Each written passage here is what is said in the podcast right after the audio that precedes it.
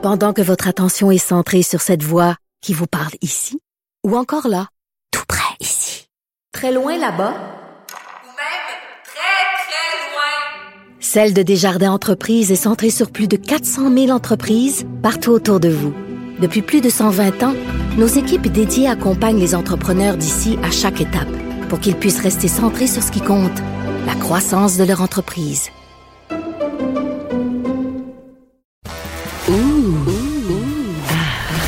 On s'érotise une question constitutionnelle à la fois. La traduction constitutionnelle.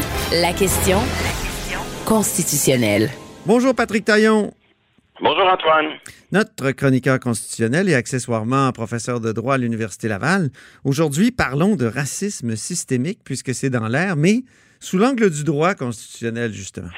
Oui, sujet important, sujet euh, délicat, mais surtout un sujet qui, je pense, mérite mieux qu'un traitement idéologique. Et c'est souvent difficile sur ces questions très sensibles de distinguer le savoir technique du savoir militant, parce qu'au fond, euh, on est tous un petit peu les deux en même temps. Oui, mais qu'est-ce que c'est la euh, différence entre les deux, le savoir technique et le savoir militant? Ben, sur la question de la discrimination systémique, c'est la question de savoir comment on définit ce que c'est.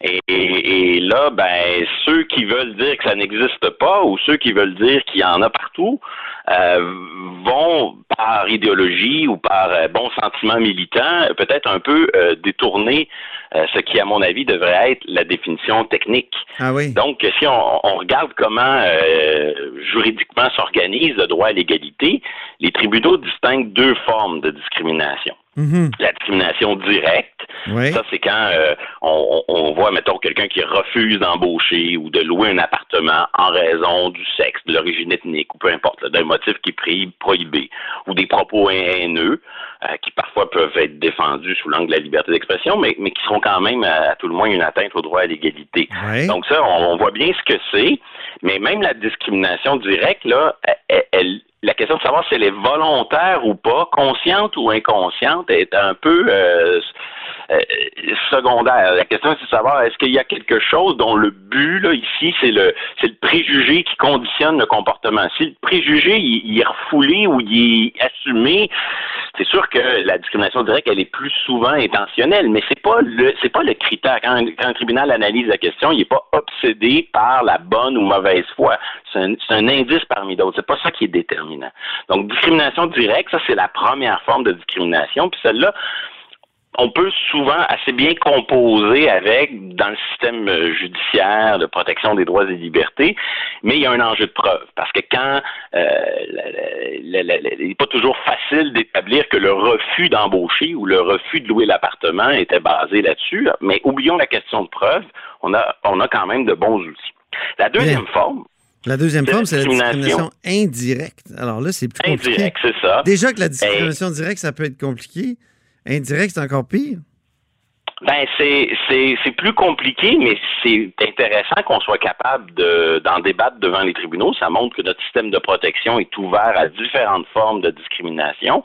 Donc la discrimination indirecte, c'est l'idée qu'une règle peut être neutre, une règle ou une décision, peu importe, mais elle peut avoir des effets disproportionnés, discriminatoires pour une catégorie de personnes. Ah oui? Je donne un exemple Ouais. classique. Euh, je fais des tests physiques pour un emploi qui, qui l'exige. Je sais pas, pompier, policier, forces armées. Ouais. Mais mon test physique, il est neutre. hein, c'est la même norme euh, de conditionnement physique pour tout le monde. Or, ça crée un effet disproportionné sur la majorité des femmes qui n'auront pas la même capacité à réussir le test. Donc, une règle neutre, aucune volonté discriminatoire, ça va de soi, et un effet euh, disproportionné. Hey, mais ça me fait Euh, penser aux arguments des- de ceux qui sont opposés à la loi 21 sur la laïcité. Ils disent qu'en Ben, bannissant des- les signes religieux, euh, on, on- on touche davantage un effet discriminatoire pour les femmes musulmanes qui portent le voile. Oui, et, et dans le cas de la loi 21, ben, on peut formuler un argument de type discrimination indirecte, comme, comme on vient de l'entendre, mais on pourrait aussi dire que l'intention volontaire du législateur, il y en a qui osent euh, le, prétendre. Donc, on, on, on, le voit, là, euh, c'est des instruments qui nous permettent de révéler d'autres formes de discrimination qui autrement euh, resteraient en quelque sorte cachées. C'est-à-dire de, de dire, on, regarde une norme en apparence neutre, mais on, voit qu'elle produit des effets, qu'elle a des conséquences dans la vie des gens. Euh, exemple, un cégep, là, collège Montmo- Montmorency en 2004, qui se fait dire, écoutez, euh, c'est neutre d'exiger euh, la production des diplômes antérieurs par vos étudiants, mais quand vous venez d'un pays où l'état civil puis la production des papiers est un peu désorganisée parce qu'il y a une guerre civile ou je ne sais quoi, ça peut être le cas, par exemple, de certains régimes africains, ben euh, vous imposez aux gens de cette origine un fardeau des effets discriminatoires dont vous devez vous adapter. Et souvent, la discrimination indirecte, parce qu'elle est neutre en apparence, elle va s'accompagner à l'étape du choix des remèdes d'un devoir d'accommodement, d'adaptation. Donc, la discrimination systémique, là, au sens technique, Mhm. ce serait donc de la discrimination indirecte, mais d'un certain type. Je, m'explique. La discrimination indirecte classique, c'est la discrimination indirecte je peux dire voici la cause. La cause, c'est euh, cette norme-là, cette décision en apparence neutre. Si on la modifie, si on l'adapte, le problème est réglé. La systémique, c'est que je peux même pas identifier quelle cause. C'est une multitude de petites décisions, petites réalités, petites normes, petites conditions qui sont toutes neutres, mais qui génèrent un effet discriminatoire. Donc, exemple et contre-exemple. Oui, exemples. que j'aime utiliser, qui est un peu provocateur, mais que, qui me semble l'illustrer parfaitement, il n'y a aucun juge euh, autochtone, puis il n'y a aucun juge euh, de race euh, de, de- ici de, de groupe racisé à la Cour suprême du Canada. Ouais. Est-ce que c'est le fruit d'une seule cause? Évidemment, c'est de la discrimination indirecte. Mais est-ce que c'est le fruit d'une seule norme? Non. Si je regarde la façon dont ça fonctionne, euh, le fait qu'il y ait seulement neuf juges, ça y contribue. S'il y en avait plus, ben, ça serait peut-être plus facile d'atteindre cet objectif-là. Euh, on exige dix ans d'expérience pour euh, être nommé euh, juge, puis euh, souvent encore plus à, à- à la Cour suprême. Donc, il y a un critère d'expérience qui fait probablement en sorte que c'est plus difficile d'avoir un, un grand nombre de, de candidats potentiels. Probablement que dans 20 ans, on en aura plus parce que la, la diversité ethnique euh, au Canada est de plus en plus grande. Euh, il y a une représentation obligatoire des régions, euh, il y a des critères linguistiques, etc., etc. Donc, quand j'additionne tous les filtres, toutes les conditions pour accéder à la Cour suprême, j'en vois aucun que je peux dire celui-là, c'est celui-là qui cause le problème. Mais à la fin, j'ai systématiquement de l'exclusion ou de, de certains profils. Systématiquement Donc, la ou systémiquement? Parce que tout le monde euh, en s'enfarge sur ces mots-là, là, non? Évidemment, ça fait partie du, du jeu et c'est un peu le problème. C'est-à-dire que si on utilise le mot discrimination systémique pour dire discrimination de grande ampleur, on dénature le, le concept. Oui. On veut utiliser un concept qui nous permet de dire je n'ai pas la cause précise et n'ayant pas la cause précise, j'observe malgré tout un résultat qui est euh, défavorable. C'est ça. Et, et c'est, c'est, c'est là que moi, je, je, je suis un peu sceptique lorsqu'on associe profilage racial, euh, brutalité policière à discrimination systémique. J'ai peur qu'en faisant ça, on déresponsabilise les corps de police. Ah oui. Parce qu'en vérité, si le policier se comporte, euh, arrête systématiquement euh, une personne à la peau noire qui conduit une, euh, une voiture de luxe, c'est pas le fruit d'une série de décisions, de conditions et de normes qui, que je, non, c'est sa décision de procéder à l'arrestation à laquelle il faut s'attaquer. Il y a, il y a un problème, on peut l'isoler, puis on peut le traiter. C'est pas un cumul de, de, de choses. Et donc, il faut faire attention. Moi, j'ai peur que quand on, on bascule un problème sous la rubrique de la discrimination systémique, c'est qu'on admet que sa cause est très, très, très diffuse. Or, Mhm. dans le cas du profilage racial, j'ai l'impression qu'au contraire, il faut, il faut qualifier ça de discrimination directe et euh, responsabiliser les corps de police. Et les Ben, c'est policiers. un oui. comportement qui est grave. Et il faut pas dire que c'est le fruit euh, de, de, con- de- de conditions en apparence neutre. Non, il y, a, il y a une- il y a une marge de manœuvre qui est exercée par le policier. Et c'est la manière consciente ou inconsciente, on s'en fout de l'intention, qu'il exerce sa marge de manœuvre qui cause le problème. Ouais. Et, et- et mettre ça sous le dos du systémique, c'est le déresponsabiliser. Ah oui, c'est intéressant. Ben oui.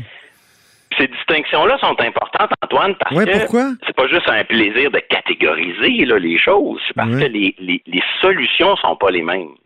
Et, et c'est un des beaux côtés du combat actuel qu'on voit dans nos rues, etc., avec ces manifestations, c'est que, à quelque part, la discrimination systémique, elle nous montre les limites du droit. Euh, dans une certaine mesure, le mouvement actuel est en train de repolitiser la chose, de nous rappeler que si d'avoir une société euh, sans avec le moins d'inégalités possible est vraiment au cœur de notre projet de société, ça prend plus que des recours individuels. Ça prend plus que des technicalités juridiques. Ça prend des politiques publiques. Oui, Si voilà. on regarde ce qu'on on fait sur On le plan trop, du droit, est-ce qu'on s'est trop euh, justement reposé ou fondé sur euh, la Charte des droits puis euh, les recours Ben, individuels dans permis de les faire 20 ou certains 30 dernières années? Oui. Ça nous a permis de faire certains progrès, mais il y a, des limites quand on arrive à mon exemple de Cour suprême. Pourquoi il n'y a pas de juge euh, autochtone à la Cour suprême? Ben, on voit que les critères qui contribuent comme de petits grains de sable que l'on met tous dans le, même bocal sont tellement euh, neutres, tellement, euh, tellement nombreux et on peut pas en isoler et avoir une solution précise que ça devient difficile pour les tribunaux de, de concevoir des, des remèdes pour ces choses-là. Quand on regarde ce que le droit fait, euh, on met en place un système où on peut déposer une plainte à la commission des droits de la personne, et ensuite la commission fait elle-même l'enquête, ramasse de la preuve, et ensuite vous défend gratuitement devant les tribunaux. Mhm. Dans un système où l'accès à la justice est extrêmement limité, sur les questions de discrimination, on met en place un système où c'est une commission payée avec des fonds publics qui défend les, dossiers qui ont des chances euh, de succès. Sur le plan des remèdes, on permet dans les cas de- de- d'inégalité, puis des, des cas de droits et libertés en général, non seulement de compenser les dommages que les gens vivent, Donc, si je vis quelque chose, euh, on me compense, mais aussi on accorde des dommages punitifs. Ça n'existe pas, ça, dans le reste du droit civil québécois. On dit, mais c'est tellement grave le racisme qu'on va punir le geste par des, des dommages exemplaires. Donc, il y a quand même déjà des outils juridiques très forts, mais à un moment donné, c'est un peu comme pour la défense de la langue dans le dossier linguistique. Euh, on veut protéger la langue française avec des lois, des recours, etc. Mais vient un moment où il faut aussi de la volonté politique, il faut aussi des solutions politiques et des politiques publiques, parce que les solutions euh, judiciaires et, et juridictionnelles euh, ont, ont leurs limites. Ouais. Et, et c'est, je pense, un des traits très forts de- du, du combat actuel, c'est de ramener la question euh, plus politique sur le devant de la scène. Parce que ça a un effet de division, les, les- les droits et libertés, même si on le veut pas. Là, c'est- en bout de course, si on reste toujours constater. sur le discours euh, de la revendication individuelle, moi, ce que j'ai peur dans le traitement parfois idéologique de la question, c'est que finalement, des fois, on a l'impression qu'on cherche plus à condamner et à identifier des formes de racisme qui, d'une certaine façon, cherchent plus à identifier euh, les, les mauvais puis les bons dans une logique manichéenne qu'à rassembler tout le monde derrière un projet de société très légitime qui consiste à avoir une société la plus égalitaire possible. Mhm. Donc, je pense que quand on politise la question, on s'intéresse plus à la société dans son ensemble. Qu'est-ce qu'on peut faire pour que l'accès à l'emploi soit plus juste? Qu'est-ce qu'on peut faire pour que l'accès au logement soit plus juste? Quand on, on regarde des problèmes plus globalement, on est moins centré sur euh, cette, cette logique manichéenne de euh, il y a les méchants et il y a les bons, il y a méchants personnes racistes, Ouais. alors qu'en vérité, nos, nos outils pour travailler à cela sont des outils qui doivent s'affranchir de la question de l'intention. Mhm. On doit s'affranchir de la question de savoir si c'est conscient ou non. Euh, et donc, il faut, faut sortir de ces logiques manichéennes. C'est intéressant, un prof de droit qui nous parle des limites du droit. Ça Oui, pas il faut en- toujours rester, rester conscient de On, ça. on aime cette, euh, on aime cette originalité de, de notre chroniqueur constitutionnel et accessoirement professeur de droit à l'Université Laval, Patrick Taillon. Merci infiniment. C'est moi qui vous remercie. Salut.